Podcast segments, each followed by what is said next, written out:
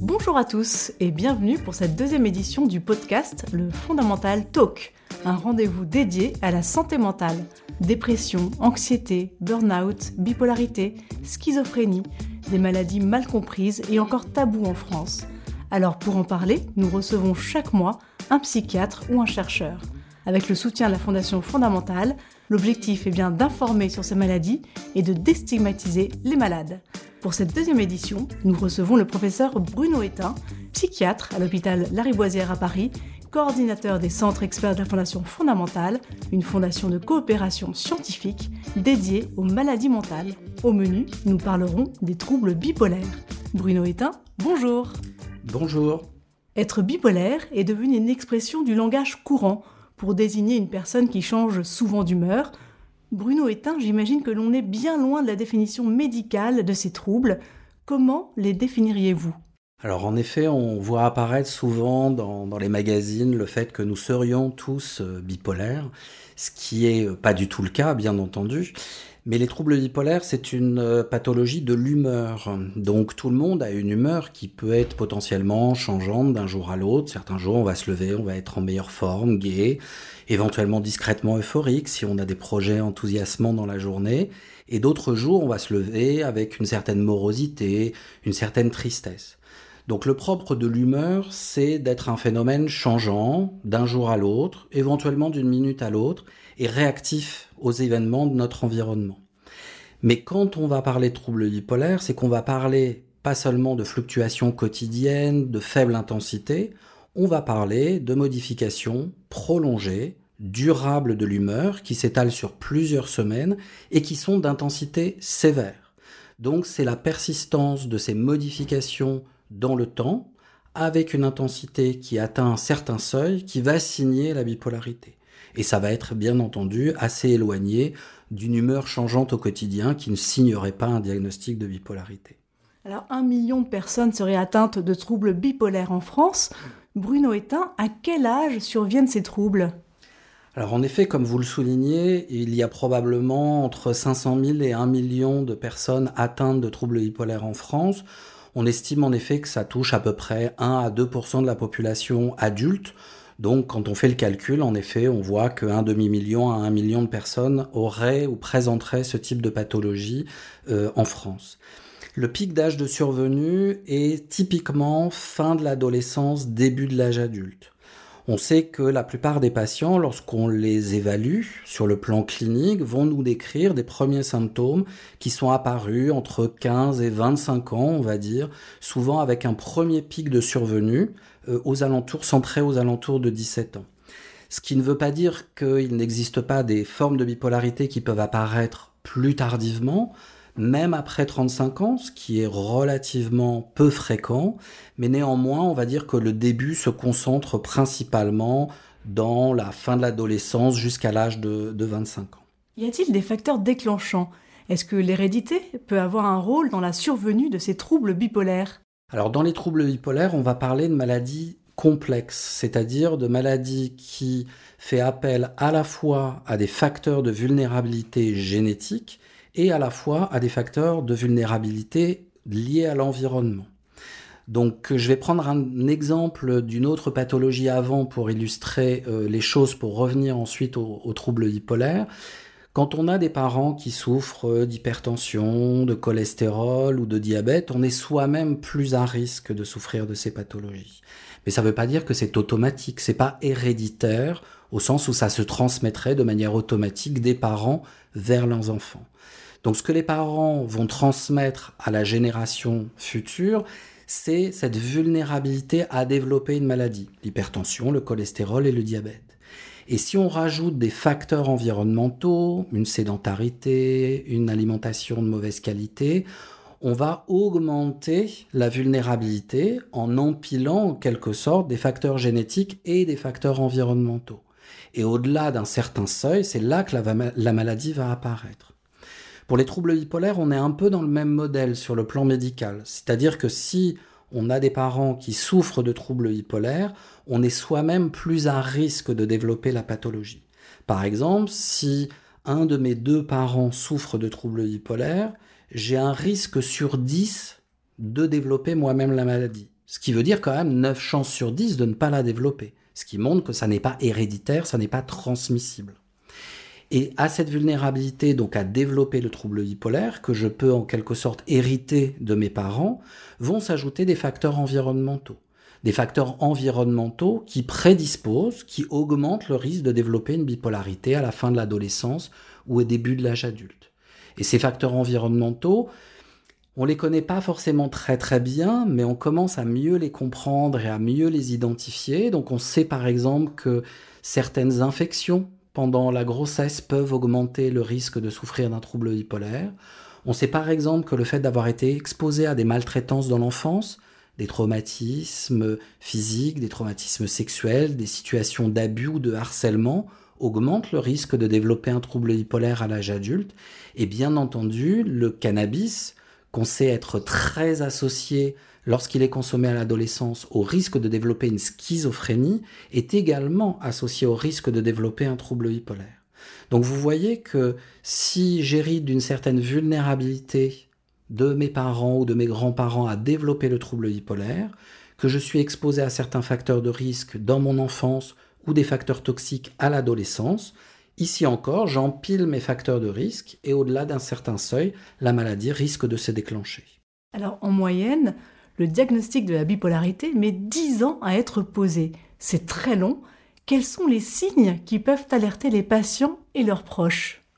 Alors en effet, on a réalisé il y a quelques années avec euh, l'une de mes collègues, euh, le docteur Noémie Drancourt, une étude sur le délai qui s'écoule entre les premiers symptômes de la maladie, le premier épisode, et la mise sous traitement régulateur de l'humeur, qui sont les traitements qui ont l'autorisation de mise sur le marché pour prévenir les rechutes du trouble bipolaire. Et ce délai qui est de 6 à 9 ans, selon les études, selon les pays, est, relativement constant selon les pays. C'est-à-dire qu'on le trouve partout dans le monde, en fait, ce retard au diagnostic et à l'instauration du, traitement. Et c'est très probablement parce que lorsque le trouble bipolaire va se déclencher, les médecins psychiatres ne vont pas forcément y penser automatiquement un adolescent qui commence à aller pas très très bien, qui est un peu triste, un peu euphorique, qui éventuellement consomme un peu de toxique, ça peut être un mode d'entrée dans un trouble bipolaire. Mais parfois on va dire oui, c'est la crise d'adolescence, il y a des facteurs de stress, etc. Et donc on va mettre un peu ce diagnostic de côté pour peut-être, à raison, ne pas le poser, mais peut-être de temps en temps, à tort, ne pas le retenir. L'autre chose qu'il faut considérer, c'est que dans les troubles bipolaires, le premier épisode est un épisode souvent de dépression, pas un épisode d'excitation qui signe le deuxième pôle de la bipolarité. Donc logiquement, lorsque les personnes présentent un premier épisode dépressif, bah, ils présentent une première dépression, qui a un risque d'évoluer vers une bipolarité, mais qu'on va pas forcément reconnaître en tant que telle. Et puis, il peut y avoir des intrications avec euh, des consommations de produits toxiques, par exemple, où on va pouvoir éventuellement penser à une addiction, mais pas forcément à une addiction qui s'inscrit dans le cadre d'un trouble bipolaire. Donc vous voyez qu'il y a un certain nombre de différents de, visages cliniques, en fait, de présentations très cliniquement hétérogènes qui risquent de fausser, entre guillemets, l'évaluation psychiatrique et de ne pas orienter le médecin psychiatre vers un diagnostic de trouble bipolaire. Ce qui conduit à ce retard de 6 à 9 ans euh, entre le premier épisode et l'instauration d'un traitement adéquat. Alors Bruno Etin, quel rôle jouent les proches, qu'ils soient amis, parents, enfants, auprès d'une personne atteinte de troubles bipolaires? Comment peuvent-ils au mieux l'accompagner? Alors les proches ont une place absolument fondamentale dans la prise en charge. Ils sont en première ligne, d'une part, pour avoir vu les premiers symptômes arriver, vu l'ensemble des situations dans lesquelles le patient a été en souffrance ou en détresse, et donc ils ont une connaissance finalement qui est presque plus importante, plus fine des signes précurseurs de rechute que ne peuvent l'avoir les médecins psychiatres. Nous, on voit les patients en consultation, mais les proches vivent avec le, patient qui est euh, concerné par la bipolarité. Donc ils vont avoir souvent un rôle qui va être un rôle d'alerte, euh, rôle qu'ils euh, essayent souvent de porter auprès des médecins psychiatres. On a souvent des, proches qui nous appellent en disant écoutez, telle personne de mon entourage, je sens que les choses ne vont pas très bien, je sens qu'un nouvel épisode euh, est en train de survenir, il y a eu des facteurs de stress, je vois que les troubles du sommeil commencent à réapparaître. Donc ils ont un rôle comme ça d'alerte. néanmoins, il faut pas que les proches euh, euh, soient cantonnés dans ce rôle d'alerte, parce que ce ne sont pas les thérapeutes, ce ne sont pas les psychiatres euh, du, patient. Mais néanmoins, du fait de leur proximité avec le patient, ils ont ce rôle extrêmement important et le travail en partenariat avec les proches est quelque chose qui doit habiter la prise en charge psychiatrique quasiment au quotidien et tout au long du suivi. Ce qui est important aussi, c'est que euh, les proches qui sont bien souvent euh, intégrés euh, dans la prise en charge des, patients et qui devraient être intégrés dans la prise en charge des patients de manière systématique ne doivent pas être cantonnés à ce rôle d'alerte. C'est-à-dire qu'eux-mêmes sont en souffrance souvent parce qu'ils subissent un certain nombre de répercussions, des phénomènes de dépression, d'excitation de leurs proches, et par conséquent, ils ont besoin eux aussi d'être soutenus. Ils ne sont pas là que pour soutenir leurs proches, ils ont besoin d'être soutenus. Et par exemple, les associations de, patients, dont une qui est particulièrement connue euh, en France, qui est Argos 2001, euh, a un rôle absolument fondamental et primordial et extrêmement important dans l'étayage des proches.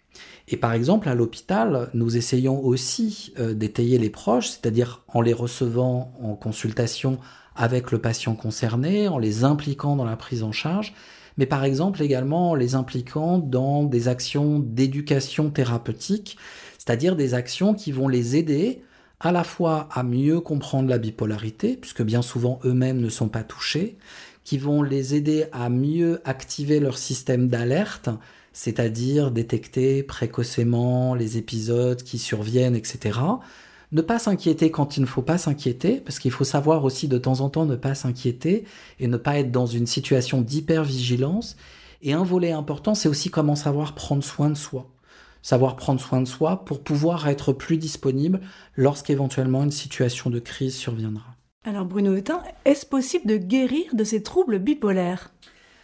Alors, tout dépend de ce qu'on entend par le terme guérir dans le terme guérir et dans son acceptation, on va dire, dans le langage courant, on est dans une acceptation de euh, ne plus avoir aucune trace de la maladie et être revenu à son état de fonctionnement antérieur. Je guéris de ma fracture euh, au péroné ou au fémur, donc euh, ma fracture est consolidée, je n'ai aucune séquelle et je suis revenu à un état de fonctionnement antérieur, c'est-à-dire par exemple en termes de mobilité ou de marche. Dans le trouble bipolaire, je ne suis pas sûr qu'on puisse appliquer ce terme de guérison, c'est-à-dire la disparition totale des signes de la maladie et le retour à l'état antérieur.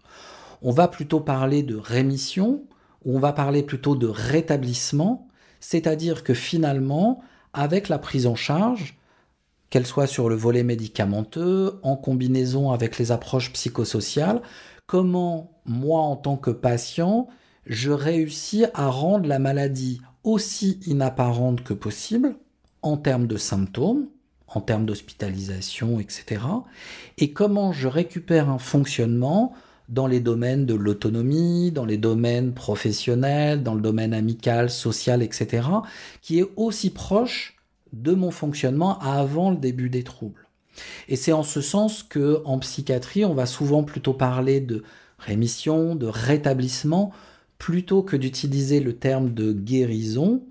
Et l'objectif du plan de soins, du euh, euh, voilà, de, tout ce qui va se faire entre le patient, son médecin psychiatre, les soins en psychologie, euh, la place des aidants, c'est comment on va arriver à restaurer une maladie aussi inapparente que possible et un fonctionnement d'aussi bonne qualité que possible.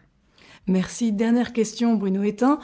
Pour finir peut-être sur une note d'espoir, on le comprend, les patients doivent apprendre à vivre avec cette maladie, mais peuvent-ils espérer avoir une vie normale?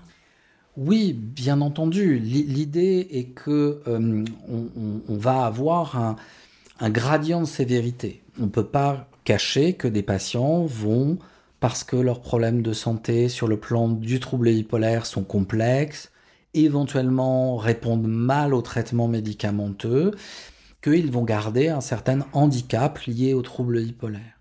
Mais l'objectif de la prise en charge, ça va être justement de maximiser les approches, de personnaliser le traitement, d'essayer de lutter contre les effets secondaires, de mettre autant d'énergie que possible sur les approches psychosociales, justement pour aller vers une vie qui est aussi normale que possible.